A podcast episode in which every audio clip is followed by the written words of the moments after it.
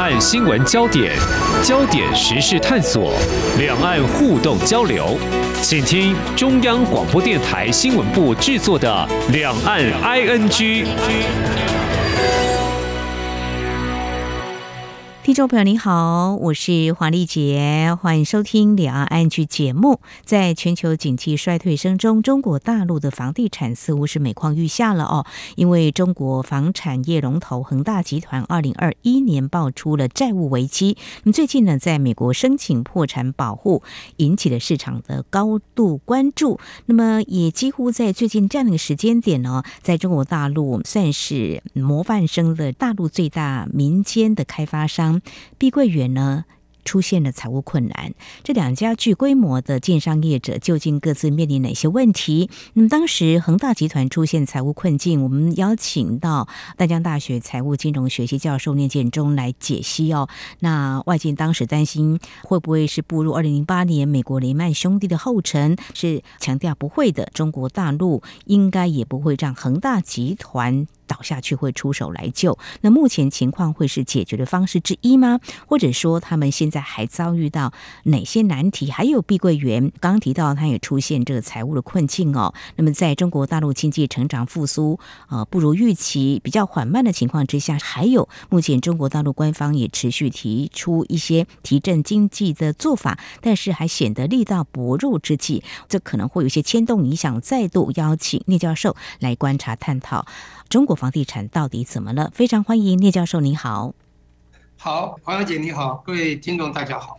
好，呃，有一些数据大家还是先有个概念哦。这也是恒大集团他们在七月中特别还公开两年份的财报，二零二一年还有二零二二年，他们合计亏损人民币五千八百一十九亿，折合台币二点九兆。那么到去年底，恒大总债务达到两千。四百三十七兆人民币，大约占中国国内生产毛额 GDP 的百分之二。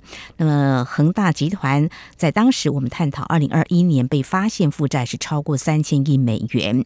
嗯，恒大是不是已经资不抵债？在当时我们也有讨论到这样子的一个问题哦。那现在来谈，他们在美国申请这个破产，那当然也应该是可以争取到一些时间。不过来谈，为什么两年下来好像这个情况没有缓解？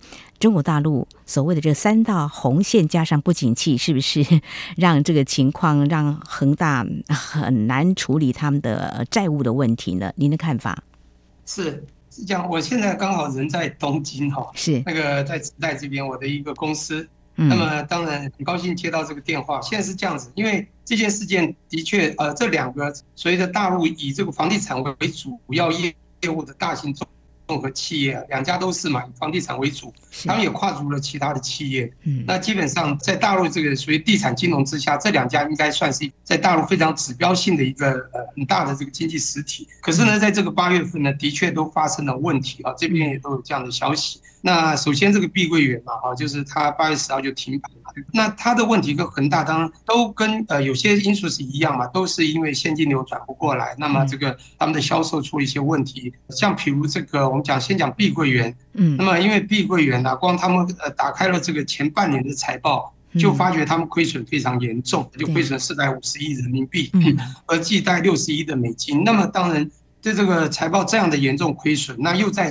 我们讲这个整个对中国经济内外夹击之下，哈，这个待会会讲到为什么恒大呢想重组一直救不起来，当然也包括中美贸易战持续的延烧不止嘛。那美国对中国的不断的夹杀，使得很多的外资也这个前走，经济不好，当然会影响到各产业。这个以房地产为主的碧桂园当然就获利不好，但恒大也是一样，啊，这其中一个原因呢，好，让恒大的这个获利也会减损。好，我先讲碧桂园因此停牌。但是现在您呃刚提到的另外一个重点是恒大了哦。对。那恒大呢，现在在纽约，它主要在纽约曼哈顿呢，呃，这个以前我在那边待过十年的地方，申请了破产。嗯。但是你讲这个破产，我必须讲清楚什么叫申请破产啊？嗯。那我这样讲，在一些公司当过独董啊，我们曾经也有投资美国的公司，但是这家公司呢，曾经呢也一样申请破产。那它是申请破产保护还是申请破产清算，这是两回事。那我记得我们这公当对方是破产清算的时候，我们必须拿回我们该有的资产，但他的这个剩下剩余资产可能不够，他就可能就要用拍卖的方式，你知道吗？啊，拍卖出售的方式，切割拍卖，嗯、然后呢来做，最后就清理拍卖了，然后来接呃看我们能拿到什么这样子。他可能有地，有厂房，可能甚至有品牌，甚至有些零件，甚至有他的 store 店等等的哈。因为一个综合企业都有很多，就是你看你要拍哪一块，他们清算的时候可以分开拍。这是破产清算呢，叫 bankruptcy liquidation。嗯嗯。不过据我所知，现在恒大在呃纽约申请的呢是一个叫做 bankruptcy 的 protection，它是 Chapter 15的哈。那也就是呢，它叫破产保护，因为后面叫 protection。对。破产保护跟破产券不一样，所以我觉得民众听到破产，那很多人就有害怕、很心惊，完蛋了。嗯。啊，那实际上它并不是倒了啊。嗯。那我用我的理解来分析，就是刚才这个黄姐讲到这个。呃，我忘了，在一年前吧，或半年前，我们也这个我也受访过，讲到恒大，对，我对当时恒大到不可倒，甚至政府呢马上会出手来营救这样的。那么当然，黄小姐刚刚也提了这个，谢谢你还记有还记得哈。那这个事件的确我有提，可是我刚讲内外夹击，就是说假设中国的景气，尤其在疫情解套解除之后。它的不管是呃消费性的这个商品，或者是这个制造性商品，呃这个服务性商品或服务性的消费或者制造性消费都能起来的话，嗯，其他经济会好。当然，如果美洲贸易战没打那么严重的话，中国经济也不至于被磕到脖子这么惨的话，我觉得多多少少营救起来的机会蛮大。可是大家知道这半年，即便疫情之后，中国经济并不是那么好，美洲贸易战继续磕得很紧啊，尤其在科技战这方面，所以。整个中国的经济大家已经看得很清楚，而且消费也力不从心。呃，尤其啊，这服务性消费还好，这个制造性的商品的消费基本上都停滞的。所以呢，你说这个民众怎么去对这种重大的支出的房子买房呢？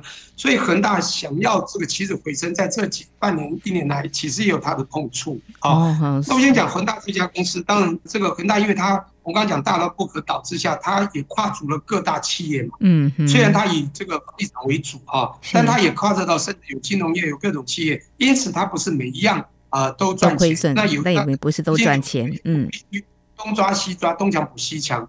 这时候呢，又碰到中国地产界的一个萧条。那这萧条，当然我们之前讲过，是二零二零年中的三条政策开始的嘛。当时我记得就习近平的一句话叫做。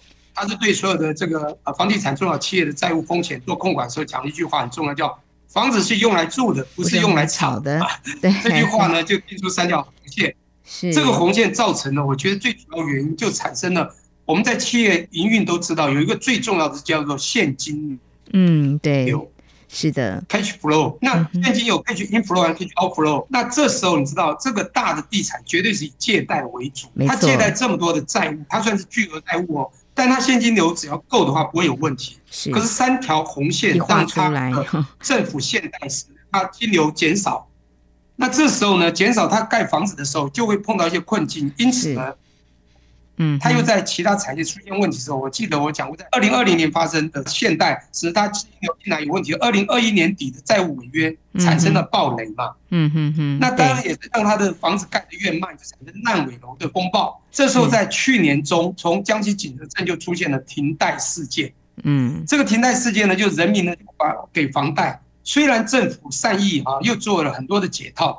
可是停贷事件呢，解套之后还是照常爆发这个停贷潮啊，所以这些都他说使得那个客人也不愿意再付他的贷款，使他资金流卡住。最后还有他在地产这个景气不好之下又卖的少，那资金流更惨。还有一个就是美洲贸易战雪上加霜，这更严重哦，这石头丢下去是美国、中国的一个扼杀令，使得很多的外资都必须离开，甚至。要 plus one 要加到东南亚或到其他国家去设厂，包括台资。嗯，嗯，这时候外资撤离，它的地产就需求 demanding 就更少。嗯，哇，cash flow 就很严重。但 cash out 呢，还是一样，债务还是要付钱，要付利息啊，甚至要还本，有的到期了，他就必须面临违约，这就是他后来的困境。还有他那么多的 overhead，就经常这样子支出怎么办？因此这些造成他。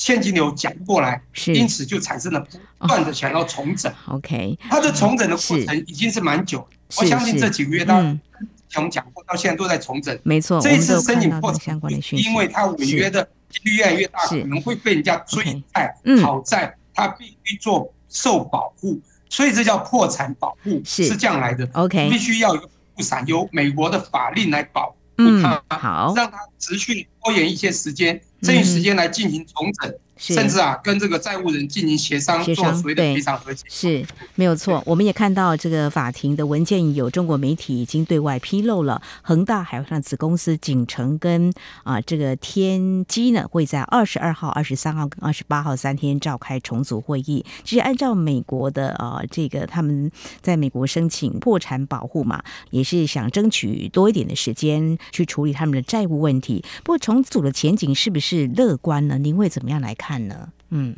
哎呦，这个哈，有时候很难回答，因为我毕竟哈，我想我们不是 inside，不是他们内线啊，嗯嗯，我不知道许家印这个人，听说他以前就是一个人搞清洁工，然后现在翻身变成了一个首巨富，嗯，然后现在可能又开始在拖垮很多的富商，这样子之下一个困境呢，我觉得他们当然很伤脑筋，但是他们没有一个已经做到这样一个位置，想要让他的公司就一夕倒闭，是。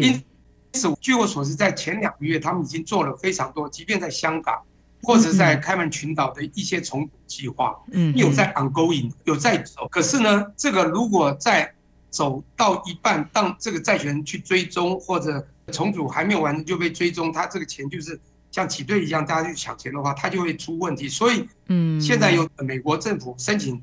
破产保护来保护伞之下，是这样来做，我觉得是一个聪明的做法。至于有没有办法成功，我觉得时间还是会拖，应该在这段时间不会马上清算破产。嗯，因为照上次来讲啊，那他们因为他撑过这一段时间也不好，他们还是撑走过来了。之前其实他们就已经很危机了嘛，可是他们认为是有机会。知道那个呃，这个毕普对断尾求生，他已经断尾求生了好几次。嗯哼，像比如香港，它的总部当时在在违约的时候，它就先已经切出去了。然后现在呢，它还是一样，就是说它的资产有很多块，哪一块比较不重要先切掉，然后去救比较主要的，或者哪一些债还有钱可以把它们变现啊，有这种资产是速动流动的，变现之后再怎么样去它的该还债的部分，让它可能会违约或者比较重要的违约部分能够补齐。但是它有些资产呢，把它重新重组，找新的股东进来，有钱的进来。这都是有可能的，因此我对他，你刚刚讲说看法，我只能说我不是因此的不敢确认。可是我认为他们最少这个痛还会存在一阵子，是伤不会马上好，但是他会拖一阵子。OK，拖一阵子当然还要看在未来的半年的内外景气如何。嗯，那中国景气如果继续地产继续下跌，然后美国中国继续这样的严峻，哎，这些东西是会发生痛苦的一个过程哈，还是会一样。嗯哼，不过在这个时候，我可能要举个例。我记得黄耀也曾经呃也采访我过瑞幸咖啡，还记得吗？没错，这是两年前的事。对，有印象啊。我也记得瑞幸咖啡当时啊，那个几个主要的那个呃 leader 呢，他们太聪明了，有没有？就是用廉价的这个所谓的 star 概念，对不对？卖了很多会员票，然后赚了很多钱。对。可是这样廉价的这个会员票，人其实获利并不高，他是看短。所以当他股票大涨的时候呢，后来在他销售。出问题就开始变卖他的股票，甚至二股东、三股东都很生气，怎么没告诉他们就开始跑。嗯哼哼，这时候也是申请破产。嗯哼，当时也采访过我，但是当时破产吧，我们有讲过瑞幸咖啡是一种好的做法，可是他们有重组哦，他们当时的确有造假，有一些丑闻，对不对？嗯，他们的确，我觉得比较不道德。是，那这个比较道德，我这样讲啊。嗯哼哼，瑞幸它是有。因为恶意的造假丑是没有错，因为他当时就是卖些，然后廉价咖啡、廉价产品，然后最后他们有点有点在金融市场操作。嗯哼。可是他做了一个，也就是这个 bank bankruptcy protection，也就是破产保护。结果他们现在啊，当然申请，就他们当时有属于临时签清算人的联合清算人就开始去申请保护，因为他们有他们的债权。后来重组还算有点回色，如果。去了解，他们现在变相其实还在存着，所以我在想，恒大它并不是那么不道德，只是我觉得啊，第一个我们刚刚讲，二零二零年的三条防线在政府限贷之下，在产生后来的烂尾楼这样停贷事件，到外资撤离卖，在房地产经济下。跌等等的各种因素，当然这也有恒大要倒产的房地产不好的鸡生蛋蛋生鸡的问题了。不管怎么样，嗯，使他有现在的困境，但他还在尝自己，而且他好几次，我们不叫断尾求生，他可能这边砍一块肉，那边一块肉，他这个身体这个 body 还是存在。嗯，我是认为他这次做法也就是要让他身体下去，只是他可能要把他身上很多贵重的要丢掉，这样子是好，船快沉了，金子重都要丢到海，但是人还是活着，当然走到对岸。这个企业经营啊、呃，非常难的一个抉择，但是也必须做处理哈。中国大陆当初呢，是为了正式面对高负债、高杠杆、高周转的经营模式，所以有提出所谓三道红线哦。但是这三道红线一提出来之后呢，像恒大集团，还有我们今天探讨的碧桂园呢，都面临。临了财务的一些困境，那稍后呢，节目后半阶段我们就来谈谈那碧桂园的情况又是怎么样，还有中国大陆态度究竟是如何呢？那这两个指标性的房地产商出问题了，会波及到什么样的层面呢？稍后我们再来探讨这个面向。今天的新闻就是明天的历史，探索两岸间的焦点时事，尽在《两岸 ING》节目。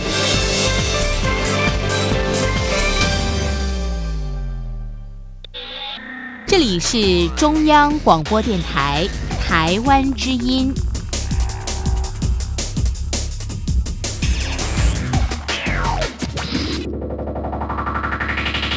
这里是中央广播电台，听众朋友继续收听的节目《两岸 ING》。我们在今天节目当中特别连线人在日本东京的淡江大学财务金融学系教授聂建中，请他来帮我们解析目前中国大陆恒大集团还有着碧桂园这两大集团目前财务都出现的一些状况，这跟中国大陆的政策还有在外部的整个经济发展景气呢都大有关系。那中国大陆政府所扮演的角色是什么？就不就呢？好，来看碧桂园呢，媒体已经有报道，二十三号到二十五号会召开债权人会议。那么事实上，碧桂园在前几天发表声明说，由于销售困境、融资困难，还有各种监管的影响，目前可以动用的现金减少了，那么进而面临周期性的流动性风险。刚才教授你有提到了，他们都遇到这样的问题，因为现金流减少了，可能在借贷上也会有一些问题哦。能不能够度过这一次的难关？大家也在关注。因为它是经营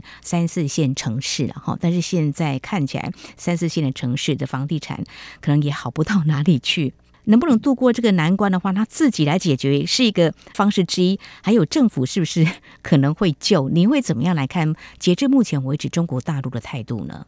好，呃，我之前在很多地方讲过，中国的金融是分三阶段嘛。第一个阶段在呃，当然国共分开之后，他们用这个枪杆子来。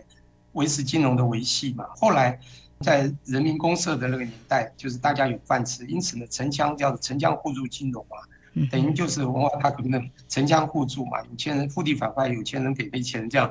那现在呢，他们走到地产金融，我们都知道中国这个国家的地都属于国家的啦，没有说你买了全就是房屋嘛，好，就地上物。那么当然，这个地产金融产生的税收对中国是很大的。那你越值钱，那么只要这个地产是这活络的，这个中国的税收也很大，它的不管中央地方税收来源都很强，所以地产这种对他们非常好。因此，这个答案就是，当政府一定会救。其实三条红线在后来出现问题不久，他们就取消，而且还不断的呢鼓励各个银行去做所谓的融资借贷嘛。哦，那么基本上呢，中国的银行可以分五个阶段嘛，五个高低。那当然有人说四个，不管怎么说，第一个就是所谓的。他们的国家的央行就是人民银行嘛，那当然中间再就是完全国家这个属于主控的所谓关谷银行、中农工建商等，甚至还有就是第三级的所以政府投资的一些民间银行或者一些民间银行，最后是乡镇银行。嗯，那当有能力救的地方，就是与中国能够超到，大概就是最少是政府投资的民间银行之上的，那尤其第二、第三级的。那这个呢，我讲过，在三条红线发生之后的二零二零之后的二零二一年在底，恒大出现问题之后，很快他们大概这个。现贷放宽之后呢，而且还鼓励借贷，尤其啊，当那个停贷案在将近几出现的，呃，二零二二年，就是去年中之后的连几个月的停贷潮，其实中国有非常多的鼓励这个所谓的政府啊，这个金融机构的放宽的这个借贷的这个方式，这就是政府他要去做的。因为我刚刚讲到，一个这个企业会倒闭，最主要就是现金流啊，当你这个 cash inflow 哈，完全不能卡住 cash outflow，而这 cash out 就是现金支出呢。你又必须支出，会被追债。当然你少还好，你多，而且当你到期的时候，这个违约量又大的时候，当人家只要一来追债，你就会来不及。又看到你没有现金流的未来，那大家担忧是一定存在，对不对？所以这个现金流就是要靠政府等等。那我们刚刚讲的很清楚，其实三条行业是它的，我觉得这个房地产跌下去的呃这个起火线呢、啊。当然我们刚刚讲的年代就是二零二零年中嘛，后来又产生，大家知道这个没没办法，我就是这个我们讲呃这个雪上加霜，又产生 COVID。COVID 你知道连续十年，也就是二零二零开始就是那个时候，三年红利之后就开始封城锁国，哇，一直锁到了去年底。请问这个时候全球能够流动吗？那这时候能大陆呃这个境内它的这个房地产，当然这个景气整个就是下滑嘛，整个消费不在，对不对？人流物流都卡住。是。当然还有一个，我刚刚也讲过，美中贸易战这样的一个假设，这个是这样的严苛，那对它科技的打发，所有这科技影响到所有的大部分的相关产业。嗯哼，都基本上出走，没有外资的出走。实际上很多大家都讲不好听的，都是外资在撑。这个时候一走，它的顶面我们讲供需，供需求一减少，供这么多，那当然除了盖不下去，已经盖好的成屋卖不出去，有些盖的到一半，甚至要不要再盖下去都出了问题。是是，所以这个连锁式的动没有错。中国当然要救，是讲听点，有些东西火已经烧起来了，那怎么救？你都很难去灭火。是，那这个是一个问题。目前看起来，他是怎么样来救？就是也鼓励金融机构还是要贷款给这些房地产业者吗？还是说？我觉得哈，这个政策绝对不会一次性的，它绝对会有非常多步骤性的哈。它是两方嘛，一个是对买方，一个对卖方。卖方就是这种地产公司，大型的地产公司，它在三条红线松绑之后，它一定会尽量的当在风险和担保之下，嗯怎么样去维系这个。哦，恒大也好，碧桂园也好，它的这个现金流能够撑住它。当然，你不可能就完全无助的ทิ้下放啊。但还有一个就是要鼓励民间去去购买，因此在民间的这个利贷款都有降低一次性。嗯，对，他但是说，让它慢慢不断的降低，甚至层数不断放高，这是反其道，像台湾要打压房价是相反，也就是把你的这个所谓的这个贷款额度啊可以放高，然后这个贷款率好。降低诸如此类，让民间有持续足够资金的人变多。嗯，当然还有一个就是信心建设。是是。那么政府如何善于对于释出这个善意，这个救救这个房市的善意，让民众对他将来买房子不会有疑虑。我觉得这都是政府他们高层要思考。至于他们的细节要怎么定，那个额度要定多少，他陈述要给民众到多少，那么政府也不会产生其他社会问题。这都是他们未来要定。是目标没有错。我们在节目当中有告诉听众朋友，啊、呃，中共的中央政治局在七月底的时候一个会议上，他们就对外坦承，中国大陆的房地产市场的供求关系发生重大变化新形势。那么当时其实我们观察到他们的官方数据，二零二二年全国新屋楼地板面积销售大减。百分之二十六点八，那么在今年二零二三年上半年再减百分之二点八，那市场上就有一些分析师，有人是这么的啊悲观估计的，大概要超过十三年才会把三四级的城市的房子哈给卖完哈，那我们谈到这个就是碧桂园，它可能也是面临到很大的一个难题，所以金融机构如果在贷款的话要承受，比如说他给呃就是买房的呃民众可以比较低的贷款，会不会因为要救这个房地产会波及到金融业呢？老师您会怎么样看中国大陆的这样的联动方式？嗯，是是是。这是有可能的，很多人谈到这会不会是系统风险？是啊，当然上次讲过会不会像两千零八年这个金融海啸，我说不会，因为它不像金融海啸是一种商品系列系列蔓延到所有的金融产业，这个会是因为政府如果政策有点办这个强制性的要。一些金融机构去这个协助拯救这个。现在我们知道恒大，我们刚刚讲到，它现在债务已经高达到三千亿美金哦，对，就是我们超过十兆台币嘛，是全球债务第一大。这么大的债务，你一定要给它足够的现金流。现金流你可能是要用一种形式让它加强它可销售的能力嘛，比如建立社会信心。当然还有一个，就整个景气大反转，但这很难啊，毕竟它景气不好。今天如果只有办法翻转的话，当它房地产业让大家建立信心，把房子卖得出去，嗯，它就有可能有现金流进来，这是最主要的嘛。因为卖了房就有大笔资金进来，嗯哼。可是如果不行，那只有靠政府，那政府靠金融借贷，就像你讲，有金金融借贷，但它也不可能无助的去，是啊，借贷。对，甚至把它收购起来，这时候就会产生一个到底这个政府的这个呃所能够控制的一些政府官方这个金融机构要放贷多少，那给他能够充嗯哼充分的现金流，让他能够走过这个比较痛苦的呃这个一段时间，甚至还不知道未来还要走多久之下，那这时候金融机构一定。会啊，又要救很大，那一定也会受伤，也就是自己的金融机构一定会失血。当然，我们也都知道，大陆的这个金融机构是政府保护嗯利的啦，就是它的过去啊，它的这个利率没有自由化，要保证那个贷款的下限嘛，那存款上限，因此政府有一定的 spread，就是价差。但是现在呢，政府也有可能因为就是为了保护其他产业，让金融稍微失血去救。只是这要怎么拿捏到让恒大能持续走下去不倒，那金融产业不要受到比较普遍的系统性危机。还是一句话，我也不是企业里面的 insider，我也不是政府的高层的知识。好，这个中国大陆的政府，他们怎么对？但里面有很多的经济学家、财务学家，重点是他们一定也要伤脑筋，而他们伤的脑筋还不一定就能找到一个很棒的解方。嗯，这就是困难度。即便假设留在台湾，我如果被 recruit 到里面做金融之一，做个解套这个经济学家之一，我一定只是提出一些建议和是，产业和金融界这里要怎么样互补，让两方都能够持续下去，都能够维系。我觉得这是大陆伤脑筋的地方了，因为毕竟这一次的债务的确是蛮大。但是这个我们刚刚最原始谈的这个破产法的 Act，呃，就 Chapter 呃 Fifteen 破产保护，不是破产清算。我觉得民众去知道一下，是它不是马上就离是的好 liquidation 了，而是 protection 受美国政府保护，在它这时候，在它香港啊开曼也好，是其他地方在重组的时候，不会被那个债权说要追债就追债，因为有美国是保护伞。但是我们下一波三个月、半年会怎样？我现在说实在的话，我也不敢给一定的答案，因为现在整个景气并不站在中国这一方。可是恒大这么大，okay. 看来中国大陆现在面临他们的房地产难题，还有经济成长的问题，消费力也非常的疲软，有多重问题。所以，呃，有中国大陆的一些学者就是说，要救经济是蛮难的。最后问一个，也许老师也会觉得很难回答，就是那中国大陆房地产。可能会下跌吧？那会不会有崩盘？就问得太快了吧？可能这个都很难看得出来。如果政府有心要救，企业也愿意来救的话，应该不至于会这样。只是说这个路会比走得比较艰辛一点，是这样子吗？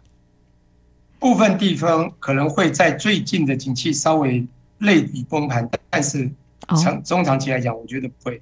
对，以中国这十几年建立的它的基础，嗯，以及中国现在我认为他们的高层的魄力，还有他们现在了很多。人才，我觉得不至于到崩盘。哎，部分地区会是指，比如刚刚讲三四线城市或其他城市，很多的民众其实都往大城市走，楼盘盖太多的，当需求减少，这也很有可能。当大家都不要手，有、嗯、这个机会，政府可能都懒得救，也有可能对，就直接放掉。但是我觉得是部分地区供需已经产生很大的缺口。您刚刚有讲到，是政府在房市中有供需的很大的一个缺口嘛？嗯，尤其这几年来，对不对？对。从 COVID 到这个景气的下滑，那就美中贸易战所造成。但是整个大陆的整个景气，我想地产金融中国必须撑盘，因此我觉得中南应该还好。我的判定应该会维稳。哎，当然不是现在，它要慢慢维稳。嗯，是好，我们后续还会持续来关注哦。要解决，或许会有人不同的看法。是，对，这个是我对。我当整个景气看起来并不是好，但是我觉得他们筹码拿在他们的政府的手里，他们。运作的能量会比像在台湾会好一些，比较呃，就这样，因为集权的国家，只要你是良善去走，其实解决问题的能力是比较强。这是不同制度在提出解方解决是不一样的。好，过去二十年来，中国大陆房地产业是高速发展，现在呢似乎面临了一关又一关的一些挑战啊。我们后续会持续来观察，因为从恒大还有碧桂园他们出现的财务的一些困境，恒大在美国申请破产保护，希望财务重整，那碧桂园也会希望渡过难关，但是不是有些是蛮严峻的挑战呢？这个金融业会不会也受到？一些波及，还有整个中国大陆的经济的这个成长，可能会造成哪些冲击影响？我想在今天非常感谢大江大学财务金融学系教授聂建中的观察解析，非常谢谢聂教授，谢谢您，谢谢黄姐，谢谢各位听众，谢谢。好，以上就是今天两岸 ING 节目，非常感谢听众朋友您的收听，黄丽姐祝福您，我们下次同时间空中再会。